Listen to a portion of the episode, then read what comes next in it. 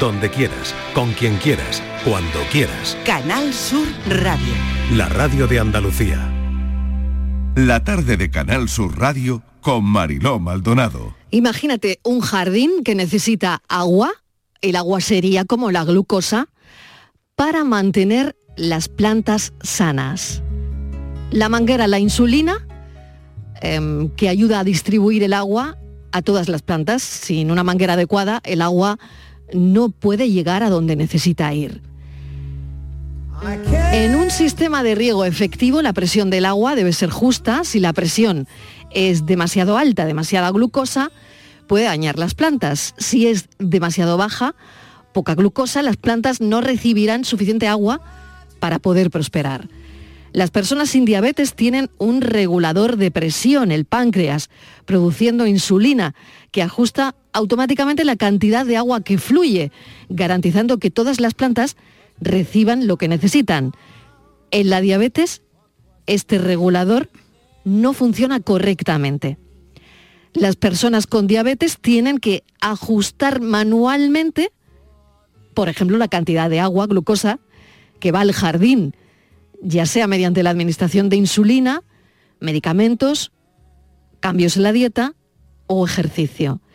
Así como un jardinero podría revisar el suelo para ver si está demasiado seco o demasiado húmedo, las personas con diabetes necesitan monitorear sus niveles de glucosa para asegurarse de que no sean ni demasiado altos ni demasiado bajos. Si un jardín no se riega adecuadamente, durante un tiempo prolongado, algunas plantas se pueden marchitar, se pueden enfermar, así que si la diabetes no se controla adecuadamente durante un periodo prolongado, van a surgir complicaciones de salud. Es de lo que vamos a hablar hoy, de la diabetes. Por tu salud, en la tarde de Canal Sur Radio. Y contamos con el especialista en medicina interna Miguel Ángel Corrales González, es responsable de la unidad de riesgo vascular del Costa del Sol. Y según los datos epidemiológicos más recientes, la prevalencia de diabetes en la población adulta en Andalucía es de un 15%. Estos datos permiten estimar que aproximadamente un millón de ciudadanos andaluces adultos tienen diabetes. Hablaremos de esto enseguida y hablaremos con el doctor Corrales en un segundo. Pero ¿cómo será la campaña de vacunación de gripe y de COVID-19 en Andalucía? También para la bronquiolitis. Patricia Torres, bienvenida. ¿Cómo será? Hola, buenas tardes Mariló. Ya lo adelantamos la semana pasada en este espacio, la aprobación por parte de la Comisión de Salud Pública de la campaña de vacunación de este año contra la gripe y la COVID-19, pero hoy hemos conocido que Andalucía comenzará a vacunar a partir del día 16 de octubre. ¿Quién tendrá que vacunarse? Los mayores, personas vulnerables y personal sanitario. Así lo ha asegurado la consejera de Salud, Catalina García. Son ya vacunas adaptadas a la nueva variante. Europa ya ha hecho la compra adaptada a XBB.1 pero tenemos un solo suministrador en este momento que es Pfizer. A nivel europeo ya se le ha mm, autorizado la vacuna a Moderna. Si tenemos dos proveedores, las vacunas nos llegarán de una manera más fluida y nos permitirá hacer la vacuna conjunta. La fecha exacta está pendiente de concretar a la espera de la llegada de las vacunas de recuerdo para el coronavirus. Mucho antes del próximo lunes 25 de octubre se dispensará la vacuna contra la bronquiolitis que afecta a los recién nacidos y bebés. Las familias están recibiendo ya la notificación del SAS que asume el coste y la incluye en el calendario infantil. Se intenta evitar que la incidencia de la bronquiolitis sature las urgencias en invierno. La consejera ha destacado que es un paso adelante en una inmunización importantísima con más de 63.000 dosis y 13,8 millones de inversión. Mariló. Pues así será la campaña de vacunación de gripe COVID-19 en Andalucía y también para los más pequeños, para la bronquiolitis. Gracias, Patricia Torres. A ti. Estos son nuestros teléfonos 95 1039 105 y 95 1039 16. Para la diabetes y lo que quieran consultar, Doctor eh, Corrales González, bienvenido. Muchas gracias. ¿Qué tal, doctor? ¿Bien todo? Todo muy bien. ¿Cómo arranca el lunes? Bueno, con ganas y después a que preguntéis lo que haga falta. Muy bien, la tarde del lunes. Bueno, que ya llevamos, que ya casi, casi, pues estamos seis y casi diez minutos, ya el lunes le, le queda menos. Bueno, ¿qué es exactamente, doctor, la diabetes?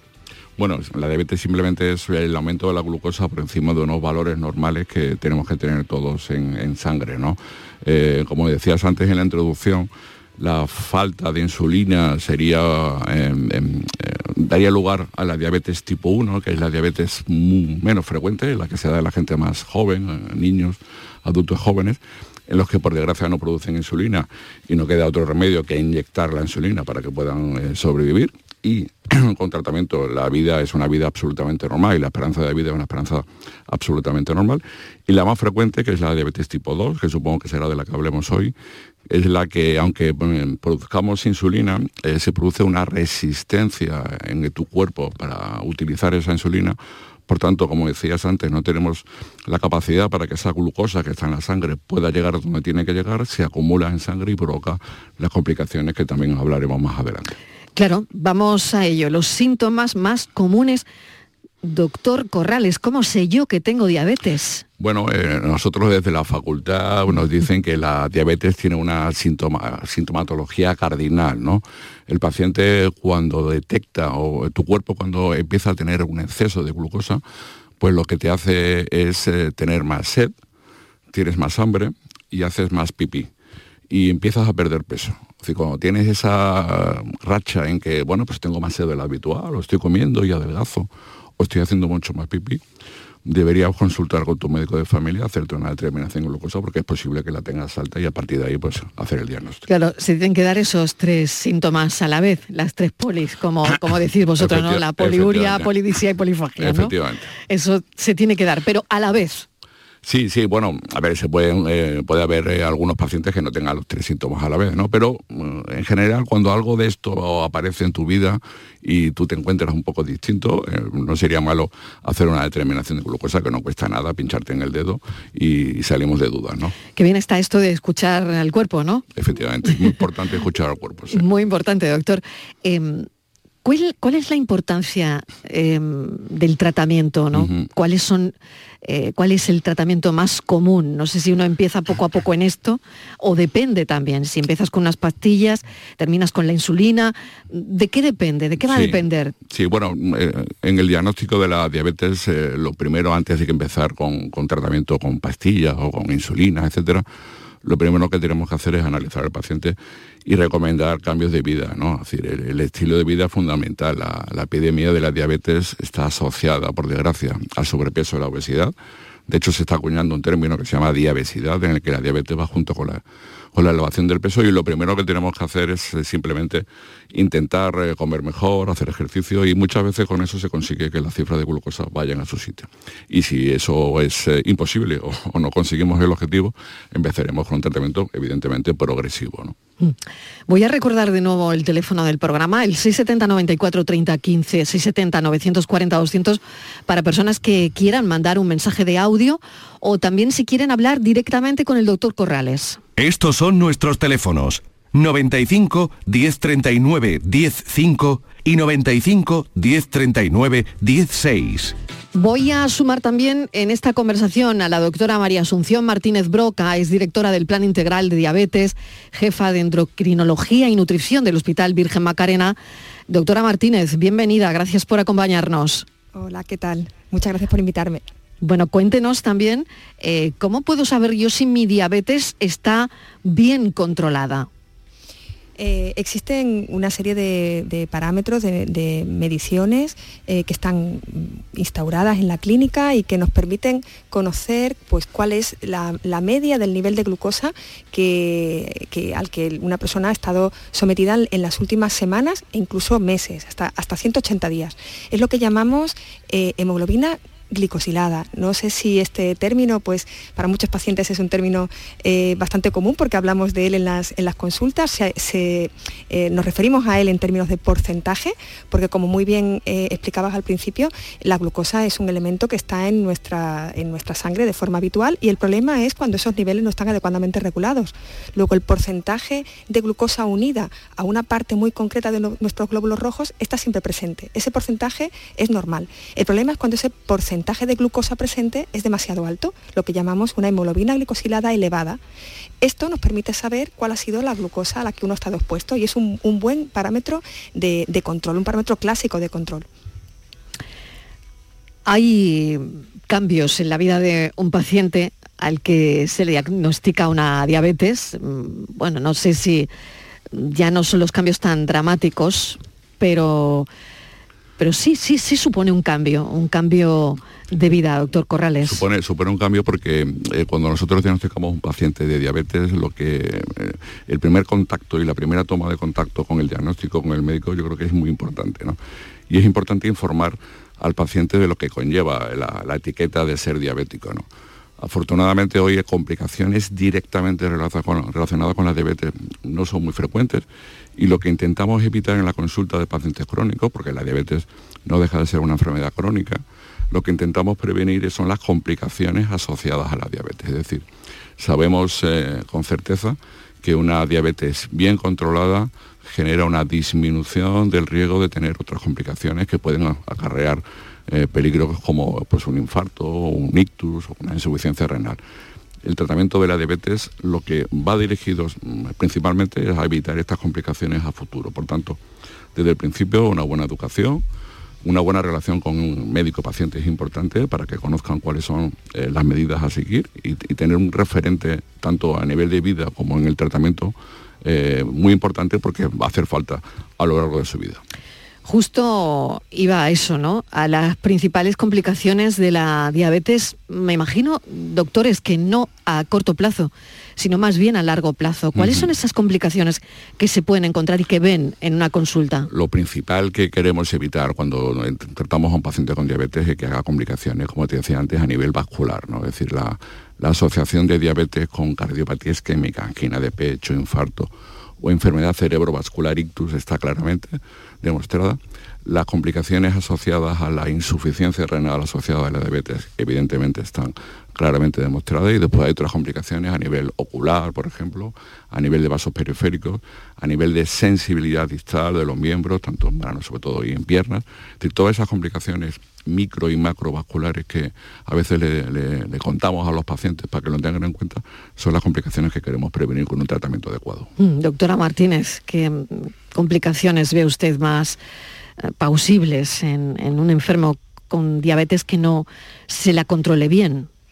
Eh, bueno, como, muy bien eh, ha comentado mi, compañero, afecta a, tanto a los pequeños vasos como a los grandes vasos y se manifiesta pues con, toda esta afectación de órganos y sistemas que parece que no están relacionados, desde una retinopatía a una nefropatía o a una cardiopatía isquémica. Digamos, el riesgo de desarrollar un tipo u otro de complicación depende, por una parte, del control de la diabetes en sí misma, es decir, del nivel de glucosa al que uno haya estado expuesto, fundamentalmente afecta a los eh, pequeños vasos, eh, eh, estos pequeños vasos son muy sensibles a los niveles elevados de glucosa y por eso personas cuyo factor de riesgo principal o único es la hiperglucemia, la glucosa alta, como es la diabetes tipo 1, sufren mucho de retinopatía o de nefropatía.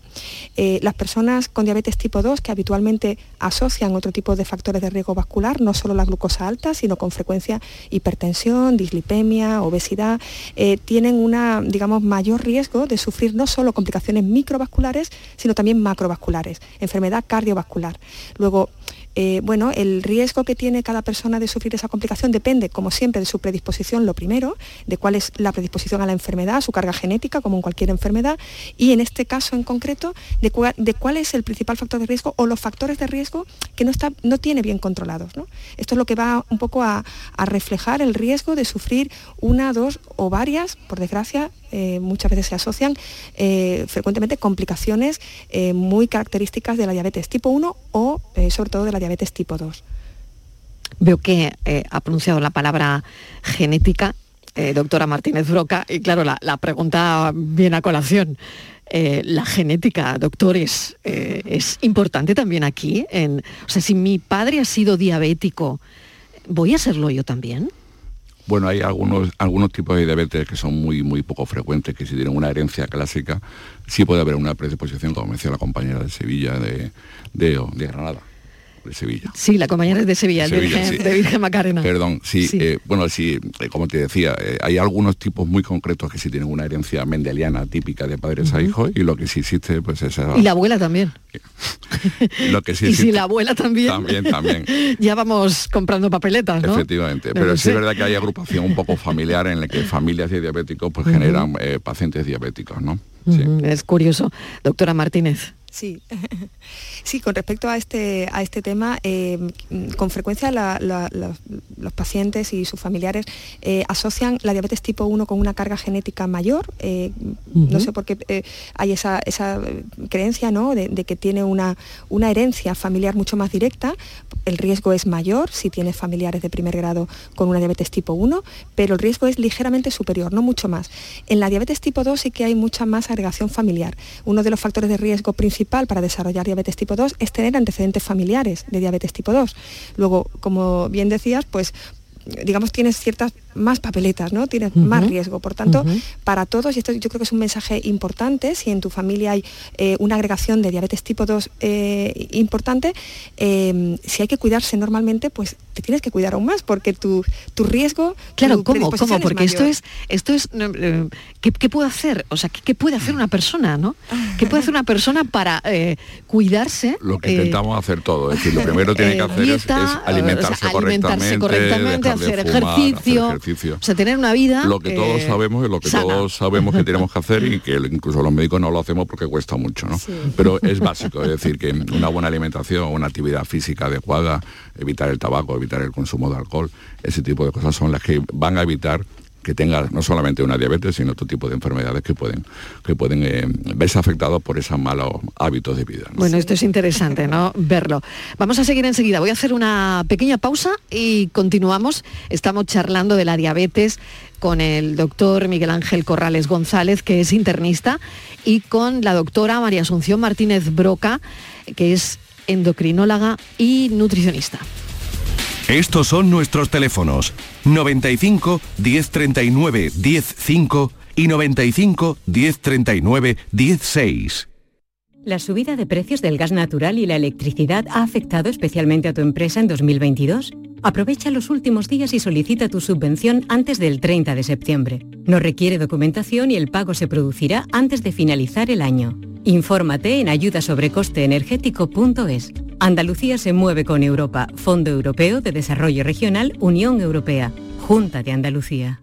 Aquadeus, ahora más cerca de ti, procedente del manantial Sierra Nevada, un agua excepcional en sabor, de mineralización débil que nace en tu región. Aquadeus Sierra Nevada es ideal para hidratar a toda la familia y no olvides tirar tu botella al contenedor amarillo. Aquadeus, fuente de vida, ahora también en Andalucía.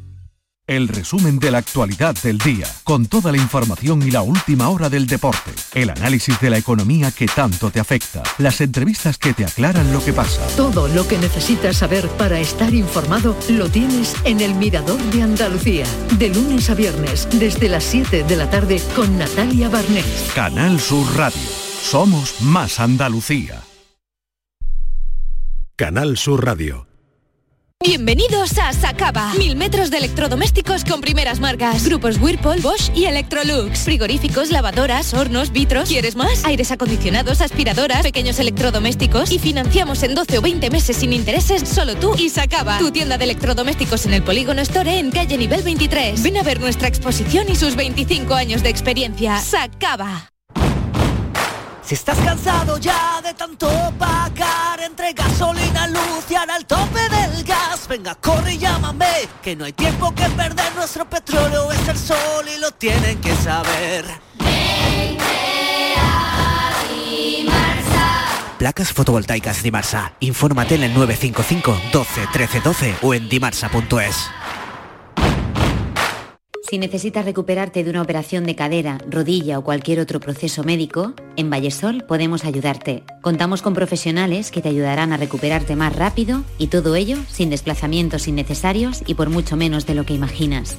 Infórmate en el 924 24 25 o en vallesol.es. Vallesol, te cuidamos diferente porque eres único. Estos son nuestros teléfonos 95 1039 105 y 95 1039 16. Para hablar con los doctores en directo y si quieren dejar un mensaje de audio 670 94 30 15 670 940 200. ¿Con qué frecuencia deberíamos revisar nuestros niveles de glucosa? No sé si esto se puede hacer de vez en cuando, doctores, o no hace falta si no tenemos ningún síntoma, no hay por qué preocuparse en fin, no lo sé, doctor Corrales. Bueno, el, monitorizar los niveles de glucosa es una cosa, bueno, pues eh, lo ideal eh, no es exactamente posible, ¿no? Es decir, cuanta más información tengamos, evidentemente va a ser mejor para el paciente.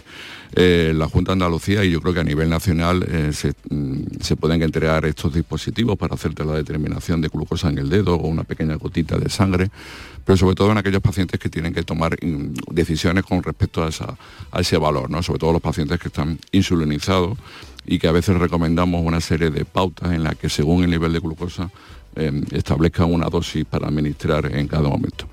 Los pacientes que no tienen insulina, pues eh, no se les concede esa posibilidad de tener este tipo de tiras para poder determinar la glucosa. Y en principio, si los controles están dentro de los rangos y el seguimiento por el médico de familia o por en el hospital, el, seguimiento es adecuado, atender a las revisiones pues cada tres seis meses sería suficiente. Depende, como te decía, de cada paciente. Los que están insulinizados, unos esquemas de tratamiento un poco más complejos, evidentemente, necesitan saber a diario tres o cuatro veces las cifras de glucosa, incluso en esos pacientes hoy en día ya, y supongo que la compañera de Sevilla lo podrá informar mucho, con mucho más detalle, existen unos dispositivos que se colocan en la parte posterior del brazo, que se cambian cada dos semanas y que el paciente solamente con rozar el teléfono o un aparato puedes eh, conseguir eh, saber eh, en qué cifras de glucosa te estás moviendo. Por lo tanto, en esos pacientes que tienen estos dispositivos, la información que tienen al día, pues imagínate, ¿no? Puede ser incontable pero cuanto más información, evidentemente, mejor va a ser el control y la seguridad del paciente, que también podríamos hablar de eso en, un poquito más adelante. Enseguida, enseguida. Control y seguridad. Control y seguridad también. Doctora Martínez Broca, esto que está diciendo el doctor Corrales es muy interesante porque ya existen aplicaciones herramientas tecnológicas que pueden ayudar muchísimo en el manejo de la diabetes.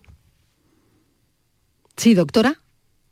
¿Me oye? Sí, ahora sí. Sí, perfectamente, perfectamente. Estamos viviendo una, etapa de auténtica revolución tecnológica, yo creo que en todos los aspectos de nuestra vida y afortunadamente también en, en su aplicación a la salud y sobre todo a la prevención de las complicaciones o de la propia enfermedad.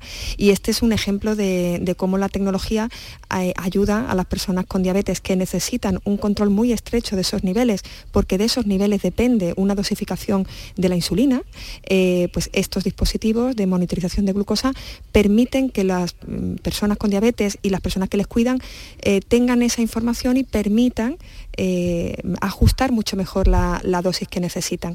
Esto era impensable hace pues 5 o 6 años, ¿no? esta posibilidad de que se extienda la monitorización de esta manera a las personas con, con diabetes y ha sido desde luego una auténtica revolución. Eso desde luego. ¿Hay menos pies diabéticos?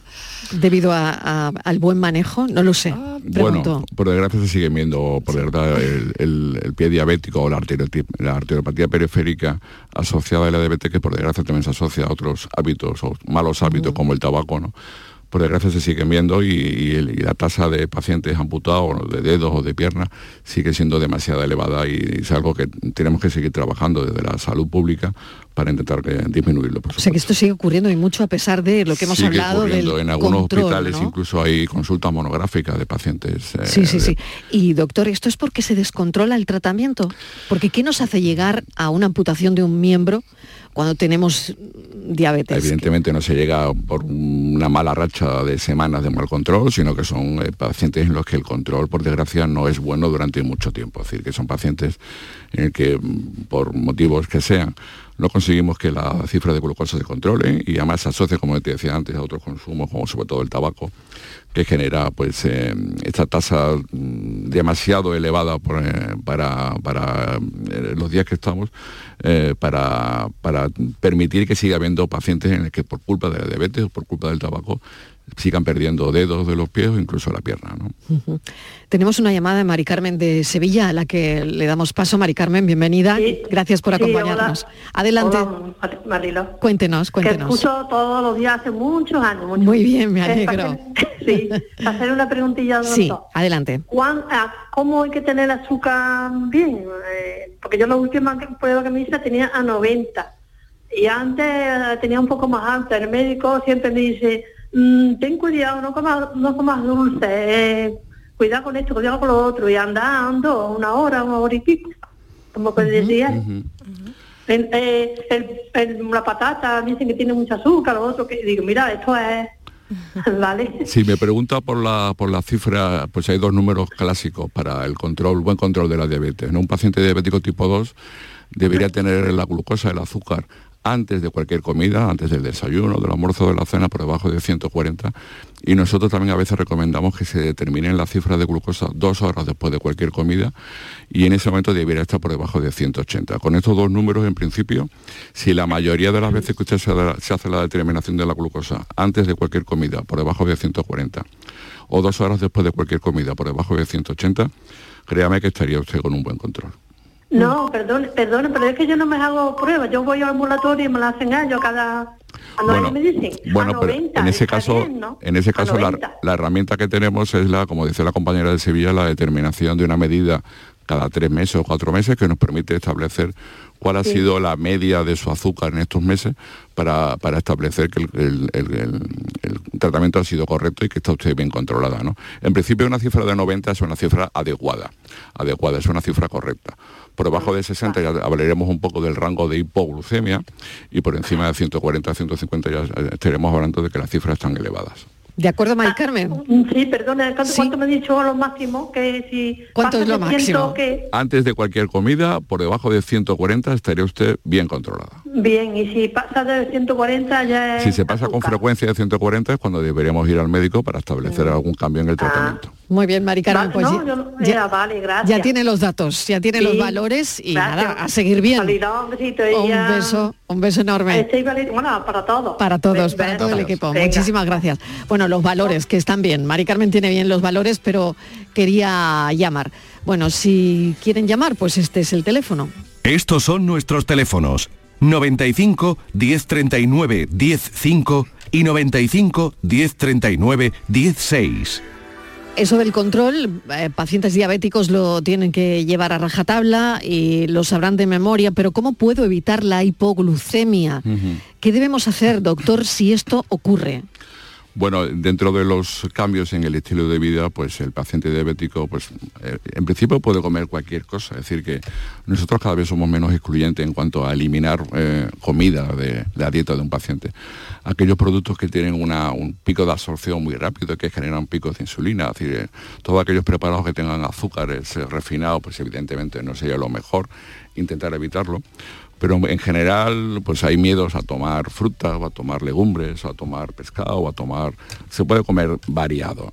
No creo que es tan importante eh, comer eh, o eliminar algunas cosas de la alimentación como eh, pensar en general en una alimentación lo más mediterránea posible, que se acerque más a lo que comíamos cuando éramos pequeños, pues el, guiso de la mamá cuando llegábamos del colegio, las legumbres, la fruta, la verdura, la ensalada. Eso genera unos picos de absorción de la glucosa mucho menos eh, agresivos para el cuerpo y en general la dieta de, siempre es la dieta que hoy seguimos recomendando. Doctora Martínez Broca, Em, creo que esto es interesante, ¿no? Que la gente lo, interiorice, ¿no? Como, como evitar hipoglucemia, ¿no? Y qué hacer si esto nos pasa, ¿no? Mm. Sí, en personas con diabetes que utilizan fármacos que provocan hipoglucemias, que no son todos, em, estas medidas de prevención de, prevención de la hipoglucemia y tratamiento de la hipoglucemia forma parte de lo que llamamos la educación en diabetes básica, ¿no? y es, uno de los eh, pilares eh, que las personas que utilizan fundamentalmente insulina conocen muy bien. Eh, primero, una dosificación adecuada del, del tratamiento, especialmente cuando utilizan insulina, ¿no? Saber qué nivel de glucosa tienen antes de administrarse la insulina, eh, qué tipo de alimentación van a comer, eh, para poder ajustar eh, esa cantidad lo más eh, mm, correctamente posible, eh, ni mucho menos se aproxima a lo que hace nuestro páncreas sano, que es una máquina perfecta, pero intentar con estos cálculos y aproximaciones que esa dosificación sea lo más cercana a lo, a lo, a lo, a lo ideal. ¿no? si desgraciadamente ocurre una hipoglucemia, las personas que utilizan insulina o que utilizan fármacos que pueden provocar hipoglucemias saben que deben tomar azúcares de absorción rápida, preferentemente disueltos en agua porque se absorben más fácilmente. Evitar, por ejemplo, el tipo de alimento que es muy común, tomo un poquito de chocolate, tomo un dulce, la grasa retarda la absorción de la glucosa y por tanto lo que debemos hacer en esos casos es tomar glucosa eh, preferentemente líquida sin ninguna otra adición. Por ejemplo, un vaso de zumo, un vaso de refresco que no sea light o eh, un sobre y medio de azúcar disuelto en agua. Eso tiene 15 gramos de, hidratos de carbono, que es lo que se recomienda para corregir una, hipoglucemia, una bajada de azúcar.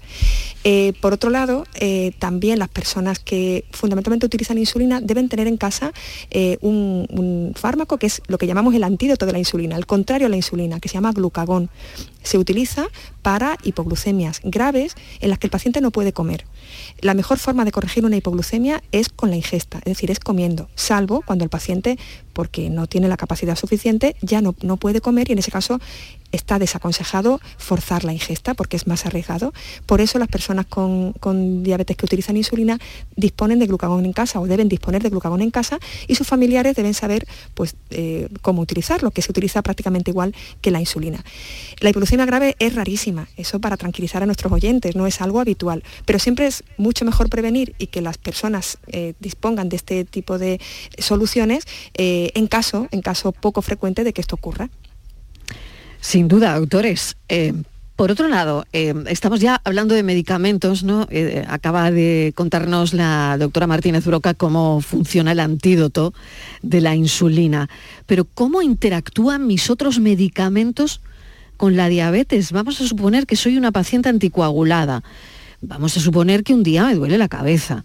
Vamos a suponer, no lo sé, pues, todos los supuestos que se nos puedan venir a la cabeza.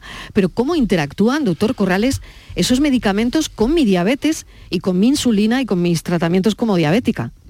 Buena pregunta. Mira, el, el, tratamiento de un paciente diabético tipo 2, eh, pues evidentemente conforme va pasando la edad, pues el paciente no solamente va a tener diabetes, sino como tú decías, pues puede tener eh, un tratamiento pues eh, anticoagulante eh, para la tensión, para el colesterol, en fin, para muchas cosas.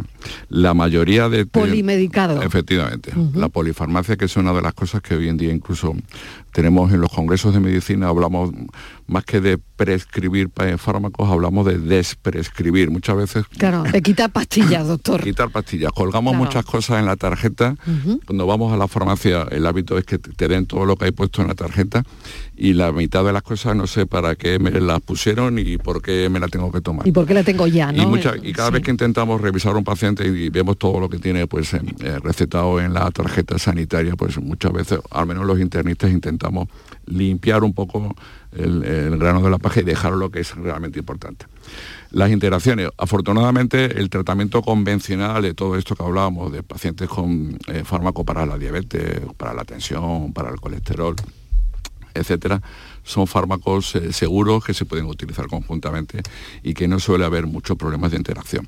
Los anticoagulantes siempre nos han dado mucho más problemas de interacción, eh, clásicamente a los médicos, pero hoy en día tenemos también opciones de fármacos anticoagulantes que generan una escasísima interacción con el resto de los fármacos. Es decir, que tenemos posibilidades para que el puzzle salga bien y que el paciente vaya con un tratamiento adecuado justo, necesario y sin pastillas de más. No sé si la doctora Martínez Broca quiere añadir algo. No, me parece que la intervención ha sido muy sintética, muy al grano y muy no, tengo nada más que, aportar ahí. Eh, sí, quizá no tanto como interacción, pero sí tener en cuenta que, por ejemplo, hay fármacos que se utilizan con mucha frecuencia, que son los corticoides, que típicamente eh, provocan una hiperglucemia, una glucosa elevada, eh, y que pueden incluso hacer que aparezca una diabetes en personas predispuestas, cuando no, cuando no lo eran. ¿no? bueno, simplemente esta llamada de atención para personas con diabetes que vayan a utilizar corticoides, especialmente a dosis altas, que sepan que su glucosa puede elevarse, que tienen que controlar más su glucosa y, con mucha probabilidad modificar su tratamiento y las personas que no tienen diabetes pero van a iniciar un, tratamiento con corticoides a dosis altas, también, sobre todo si tiene factores de riesgo, antecedentes familiares, obesidad, hipertensión, eh, puede que aparezca una hiperglucemia cuando antes no la tenían. Luego, al menos en las primeras 24-48 horas deberían eh, monitorizar sus niveles de glucosa, controlar sus niveles de glucosa, con glucosa capilar me refiero, eh, para estar seguros de que no se produce una subida de, glucosa importante. Muy interesante también este apunte. Mari Carmen de... No, María de Huelva, nos está llamando María, ¿no? María, ¿qué tal? Bienvenida, María. Hola, María, ¿me oye?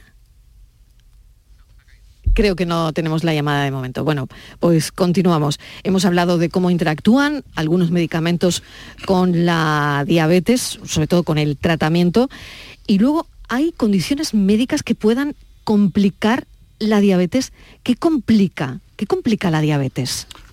Bueno, lo hemos hablado antes, ¿no, Marilo? La, diabetes... Eh, el tratamiento de la diabetes, más que, corregir la cifra de glucosa, que hay que hacerlo evidentemente, lo que queremos intentar es que el resto de los escenarios que pueden asociarse y agravarse en un paciente con diabetes, pues eh, lo tengamos controlado, ¿no? Como te decía antes, como decía la compañera en Sevilla, principalmente la, prevención de la enfermedad cardiovascular, la insuficiencia renal. Si no complicaciones de la diabetes, sino lo que complica la diabetes, es decir, otra enfermedad que yo tenga, otra cosa que me ocurra, puede complicar mi diabetes. Bueno, eh, un, ejemplo era pues, lo que comentaba la compañera del tratamiento de los corticoides, ¿no? Si me mandan prednisona porque tengo pues eh, o una neumonía grave o tengo una inflamación articular y necesito tomar corticoides para otro tipo de cosas, evidentemente ese tratamiento con prednisona o corticoides, como decíamos antes, puede elevar la cifra de glucosa temporalmente mientras dure el tratamiento. Y por ejemplo, me parto un brazo, yo me refería a esto, ¿no?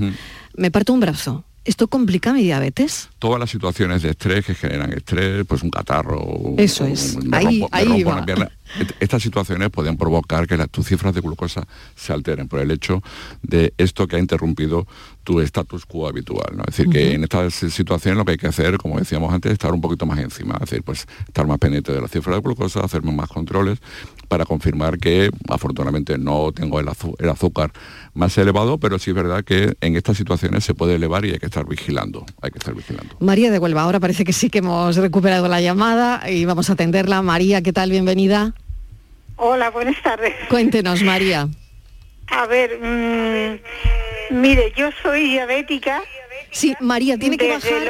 Tiene que bajar el volumen de la radio porque me va a oír perfectamente por teléfono. Ya, hija, ya, ya, perdón, Nada, no pasa nada. Mm, yo soy diabética desde aproximadamente los 60 años. Mi madre también fue diabética de mayor y a mi madre hubo que ponerle insulina. Yo hasta ahora no tomo insulina, tomo mm, meformina.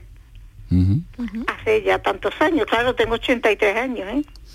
Pero ahora últimamente estoy observando que no sé por qué comiendo las mismas cosas, yo no tomo grasas, yo no tomo ya ni una galleta porque ya me da miedo de todas las cosas y no sé por qué me sube el azúcar. Me entra un calor desde el cuello a la cara horroroso. Claro, me tengo que hacer enseguida la... Mm, la, prueba. La prueba. La prueba, pero la prueba. Claro, entonces pues, ya me da me da alta. Corriendo me tengo que, que tomar, según anoche me pasó que había cenado muy poco, muy poco, un huevo pasado por agua y un poquito de, de jamón.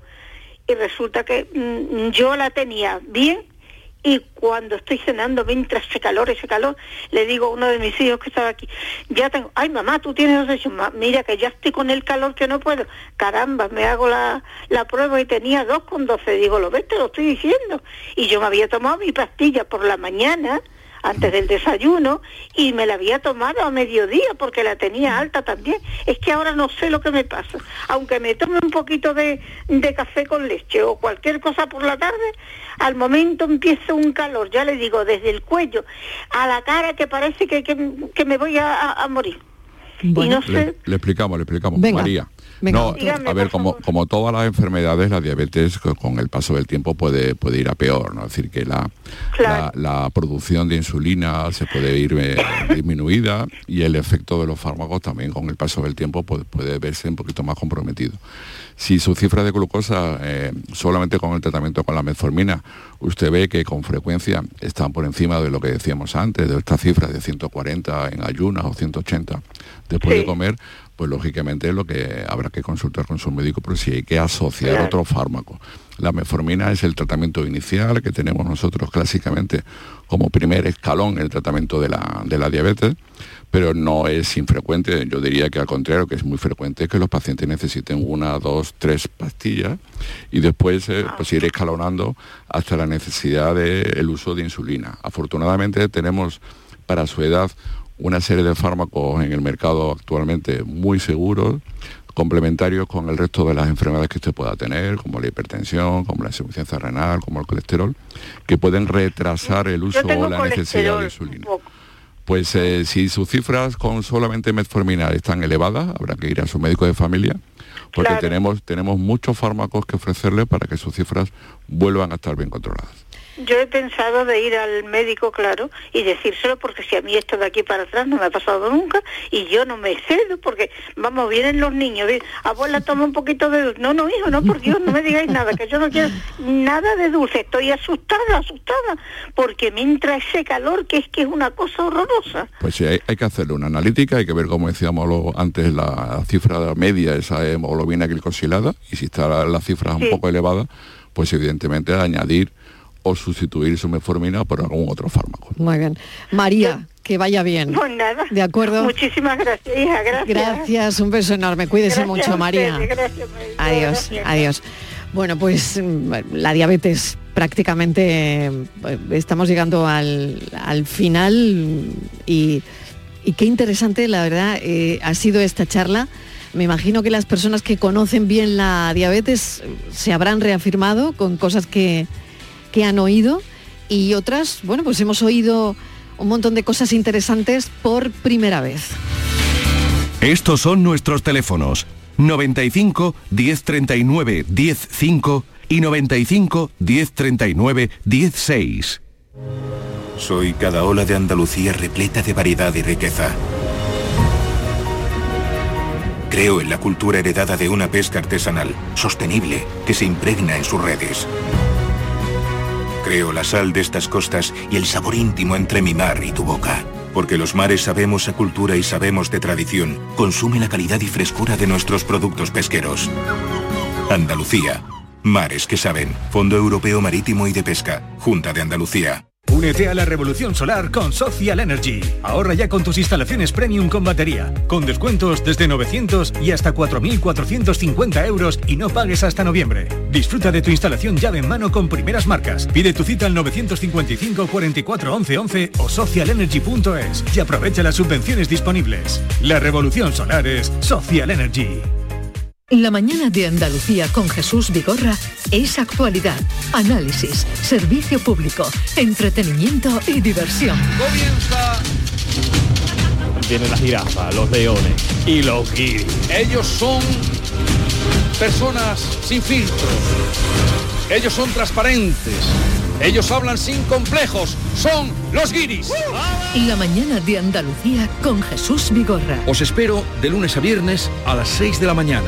Canal Sur Radio. Somos más Andalucía. La tarde de Canal Sur Radio con Mariló Maldonado. Estamos hablando de la diabetes con la doctora Martínez Broca y el doctor Miguel Ángel Corrales González. Eh, nos está llamando ahora Paqui de Loja. Paqui, ¿qué tal? Bienvenida. Buenas tardes. Buenas tardes. escucharla. Igualmente. Cuéntenos, Paqui. Mira, que yo quisiera consultar con el doctor que yo no sé que tenga azúcar, por lo menos en las analíticas que me he hecho y ahora no tendré porque me voy a operar y me han hecho ya el preoperatorio, pero que me dan esas calores que dicen, yo tengo la tensión alta. Sí. Y tomo, vaya, medicamentos, tengo también dificultad en la orina, que se me escapa. Tomo también una para la ansiedad, pero que yo azúcar no tengo, pero me dan unas calores algunas veces que me vaya, me tengo que poner, digo, me voy a poner hasta en cuero, por Dios, poner el ventilador. que se refría usted, Paqui, que se refría. Sí, que me resfrío, ¿sabes? Pero... Bueno, tenemos calor todavía. Tenemos calor. Bueno, ¿qué, qué le puede estar pasando a doctor No, bueno, si, si le han detectado que la analítica que el azúcar lo tiene bien, bueno, hay otras cosas que pueden provocar este enrojecimiento, ¿no? Pues yo le, le animo a, a consultarlo con su médico de familia, habrá que ver cómo tiene la tensión, porque muchas veces eh, subidas de tensión pueden generar este tipo de sintomatología, algún problema endocrino frecuente, como alteraciones en la función de la glándula tiroidea, también puede provocar este tipo de síntomas. Entonces, no, no solamente el- la subida de azúcar se va a asociar con esto que nos contaba la anterior, eh, eh, en la anterior pregunta, sino que puede ser otros motivos que habrá que consultar con detalle. Entonces, le animo a ir a su médico de familia. Doctora Martínez Broca, no sé si quiere añadir algo más a Paqui de Loja. Por parte de su equipo sanitario parece que descarta que tenga la glucosa alta y por tanto descarta una diabetes. Mm, al hilo un poco de lo que comentaba, pues eh, quizá aprovecho también para recordar que habitualmente la diabetes tipo 2 es, asintomática eh, y por tanto eh, lo que llamamos el cribado eh, el cribado oportunista, es decir, aprovechar que el, paciente acude al centro sanitario por otro motivo, es una buena oportunidad para comprobar que sus niveles de glucosa son normales. Eh, y esto es especialmente importante en aquellas personas que tienen riesgo para desarrollar diabetes, antecedentes familiares, obesidad, hipertensión, dislipemia, eh, el haber tenido un niño grande, eh, lo que llamamos un macrosoma o diabetes gestacional, es decir, y la edad, la edad es otro factor de riesgo para desarrollar diabetes. Luego, por encima de 45 años y en personas que tienen factores de riesgo, acudir a su equipo sanitario para un control de glucosa, que es una analítica muy sencilla, una extracción convencional, es una forma de detectar una diabetes que aún no ha dado síntomas y que por tanto podemos actuar sobre ella mucho más precozmente.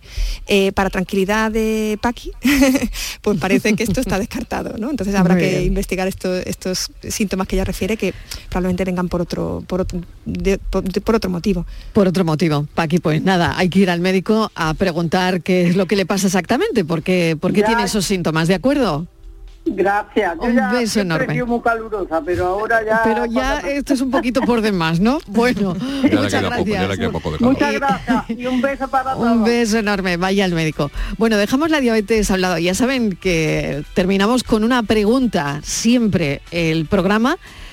Y la pregunta de hoy es la siguiente. ¿La falta de sueño puede afectar al sistema inmunitario? Nuria Roure es psicóloga y es miembro del grupo de trabajo de insomnio de la Sociedad Española del Sueño, autora de Por fin duermo. Bienvenida, Nuria, gracias por acompañarnos. Hola, buenas tardes. No, gracias a vosotros. Un placer. Bueno, ahí va la pregunta. Eh, ¿La falta de sueño puede afectar al sistema inmunitario? Es decir, si yo no duermo, me debilito más. Sí, sí, totalmente cierto. Y es que además es que ya los estudios, estudios recientes del año pasado ya lo demuestran, que el hecho de dormir pocas horas, y no hace falta mucho, sino solo una privación de una hora y media más o menos de sueño cada día durante unas seis semanas aproximadamente, ya puede hacer que aumente la producción de citoquinas inflamatorias, es decir, de todo aquello que está inflamando nuestro cuerpo. Y no solo eso, sino que además lo que se ve es que las células, eh, el, el ADN de las células que tienen que luchar ¿no? contra, contra esa inflamación ya está alterada. Es decir, que estamos cambiando la expresión de los genes que están luchando contra las enfermedades solo por el hecho de dormir poco, dormir mal. Ha utilizado usted un término que me ha dado un vuelco el corazón, citoquinas, porque esto se utilizaba en, en la COVID-19. Eh, la pregunta era la siguiente, ¿por qué términos, o sea, por qué tenemos más sueño cuando enfermamos? Y, y vuelvo al COVID. Eh, algunas personas que nos contaban lo que les pasaba con, con la COVID-19 cuando mm, tenían el virus, es que tenían mucho sueño. ¿Hay una relación Sí. entre el Sí, sueño sí. Y, y las enfermedades? Sí, fíjate que una de las funciones del sueño es mantener el equilibrio de todo el cuerpo. De todos los sistemas del cuerpo, entre ellos el sistema inmunológico. Cuando nosotros estamos enfermos o contraemos una infección, nuestro cuerpo lo que hace es luchar, ¿no? Tiene que generar más defensas para luchar contra estos patógenos. Pues bueno, el momento en que se generan esas defensas es mientras dormimos. Por lo tanto, nuestro cuerpo, que es muy inteligente y como decimos tiende a ese equilibrio, pues lo que hace es generarnos más sueño para que tengamos más tiempo para poder producir todos esos defensas. Además, se vio cuando el COVID, que se estudió ¿no? la relación que tenía también el hecho de vacunarse y después de vacunarse, si las personas dormían bien o no, eso hacía que pudieran tener o generar más anticuerpos, es decir, las personas que se vacunaban y después estaban durmiendo bien, generaban más anticuerpos que las mismas personas recibiendo las mismas dosis pero sin dormir. Por lo tanto, eso lo que nos demuestra es que el sueño es un, un promovedor, ¿no? un promotor de las defensas que necesita nuestro cuerpo y al contrario, el hecho de no dormir lo que hace es que nuestro, nuestro cuerpo pues, tenga más tendencia a inflamarse y por lo tanto pues, a generar más patologías, sobre todo patologías crónicas. No sé si el doctor Corrales quiere añadir algo. No, quería solamente añadir que, bueno, por desgracia en el COVID lo que esas alteraciones del sueño o esa tendencia al sueño venían provocadas principalmente por la hipertermia, es decir, por la fiebre. Por la fiebre también, Y en algunos casos graves, por desgracia, cuando ya se afectaba a nivel respiratorio, cuando se altera el equilibrio entre el oxígeno, es decir, lo que tenemos que introducir en el cuerpo y lo que tenemos que echar, el CO2, en esos casos de COVID grave, esas alteraciones también de los, de los, de los gases eh, podían provocar una que adormilaban, ¿no? adormilar, un efecto narcótico. La doctora Martínez Broca también está escuchando atentamente y no sé si quiere añadir algo, porque es, un tema muy interesante, la verdad. Me parece interesantísimo estas conexiones, ¿no? Que nos parecen, mm. eh, bueno, sí, sí, eh, sí, y, que, realmente existen y tienen evidencia de que esto, de que esto es así. Incluso, bueno, pues también afecta no solo al área bueno, inmunológica, sino al, área metabólica, ¿no? O sea que, eh, la falta de sueño afecta a muchísimos de nuestros puedes pilares engordar. de la salud. Claro, puedes engordar, ¿no? Esto no sé si es un mito. Sí, sí, sí, está asociado A, mayor enfermedad metabólica, sí. Sí, sí. Es eh, curioso. Y tanto cuando, nos, cuando nosotros no dormimos bien, lo que hacemos es alterar las hormonas de la saciedad y del hambre, ¿no? la leptina y la grelina, y eso hace que, tengamos más tendencia al día siguiente a comer más, a picar más entre horas y además más producto calórico, con lo que hay más tendencia al sobrepeso y a, y a la obesidad. Sí, sí. ¿Y todo esto se arregla durmiendo? pues, pues sí, ¿no? Algo tan sencillo, algo tan sencillo y tan económico ¿eh? como es el dormir, pero que por desgracia pues cada vez nos cuesta más, ¿no? En esta sociedad, pues con este estilo de vida que tenemos y esos hábitos que acabamos incorporando, pues parece que una de las consecuencias de eso pues es empeorar en el sueño, ¿no? Ya más de la mitad de los ah, españoles y españolas se están refiriendo pues que tienen un sueño inadecuado o que no están satisfechos con su sueño. Claro, porque ¿cuánto dormimos de media? Porque eso está ahí, ¿no? Eh, somos un, en España, somos un país que, que madruga, pero que también se acuesta muy tarde. Mm, y los que hemos vivido en otros países sabemos que esto es así. Sí, sí, sí. Además, fíjate que entre semana los españoles y españolas no llegamos a dormir ni las siete horas que solemos recomendar los expertos. Llegamos a, estar privados de sueño totalmente y con las consecuencias que tenemos al día siguiente cuando tenemos que ir a trabajar, pues la falta de rendimiento a nivel laboral, también en la falta de concentración, de atención, nuestro estado de ánimo, que estamos más irritables y además pues también eh, a nivel emocional, con tendencia a más ansiedad, más depresión, etcétera. Imagino que hay tratamientos para todo esto. Nuria Robre, muchísimas gracias por habernos acompañado, psicóloga y miembro del Grupo de Trabajo del Insomnio de la Sociedad Española del Sueño. Gracias, un saludo. Muchas gracias a vosotros, un placer. Bueno, solo durmiendo arreglaríamos muchas cosas. Eh, el tema está es un buen punto de partida. el tema está en dormir, ¿no? Efectivamente, es un punto de partida. dormir bien, comer bien y hacer un poquito de ejercicio sería una buena base para empezar. pues le voy a agradecer Miguel Ángel Corrales González, internista, es responsable de la unidad de riesgo vascular del Costa del Sol eh, de aquí de Marbella, que nos haya acompañado. Ha sido un placer. Muchísimas gracias. Un placer. Y a la doctora María Asunción Martínez Broca, directora del Plan Integral de Diabetes Diabetes y jefa de Endocrinología y Nutrición del Hospital Virgen Macarena de Sevilla. Muchísimas gracias también por habernos acompañado. Muchísimas gracias por, darnos este, este altavoz ¿no? para, para divulgar, para, para promover la salud, al fin y al cabo. Así que muchísimas gracias a vosotros. Gracias, un saludo y mañana volvemos a las 4 de la tarde a contarles de nuevo la vida y a cuidarles, claro. Como si fuera la primera vez. Yo me prendo cuando tú me ves, cuando tú me besas. Ey, sube a mi cabeza. Ey, tú me desestresas como una cerveza. Ey, tú tienes una energía que está bacana. Tú le pones el sábado a mi semana. Tú no tienes amigas, tú tienes manas. Si antes de ser tu novio yo fui tu pana. Tú das ganas de darse la bendición. Tú le pones la tilde a mi corazón. Si voy a sonreír, tú eres Ya todo está bien, ey, y ahora estoy mejor. Yo voy subiendo y tú eres mi escalera. Voy a tocar el cielo o eso pareciera. Como si de otra vida yo te conociera. Con la forma en que me ves, me das paz y me das sex. 28 y 23, ey, cero drama, cero estrés, yeah.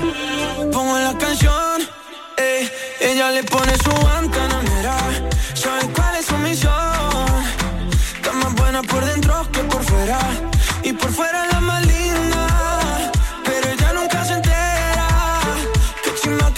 quieras. Qué chimba lo que me espera, ey. Tú tienes una energía que está bacana. Tú le pones el sábado a mi semana. Tú no tienes amigas, tú tienes hermanas. Si antes de ser tu novio yo fui tu pana. Todas ganas de darse la bendición. Tú le pones la tilde a mi corazón. Si voy a sonreír, tú eres la razón.